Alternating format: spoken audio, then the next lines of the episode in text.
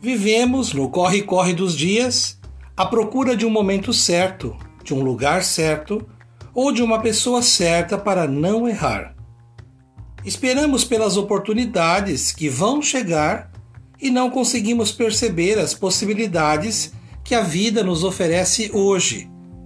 Não podemos ficar contando com as migalhas afetivas, com as amizades traiçoeiras, com os relacionamentos abusivos, com o medo das críticas e das cobranças de que precisamos ser bonzinhos com todo mundo.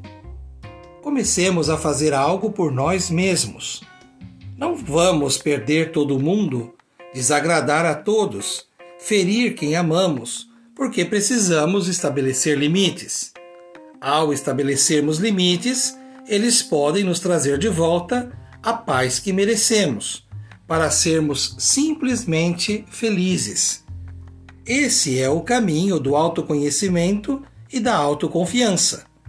Se muitas pessoas não estão gostando dos capítulos que escrevemos em nossa história, não permitamos que o episódio final seja a vitória do vilão que nos ameaça. Vamos construir caminhos para a nossa vitória.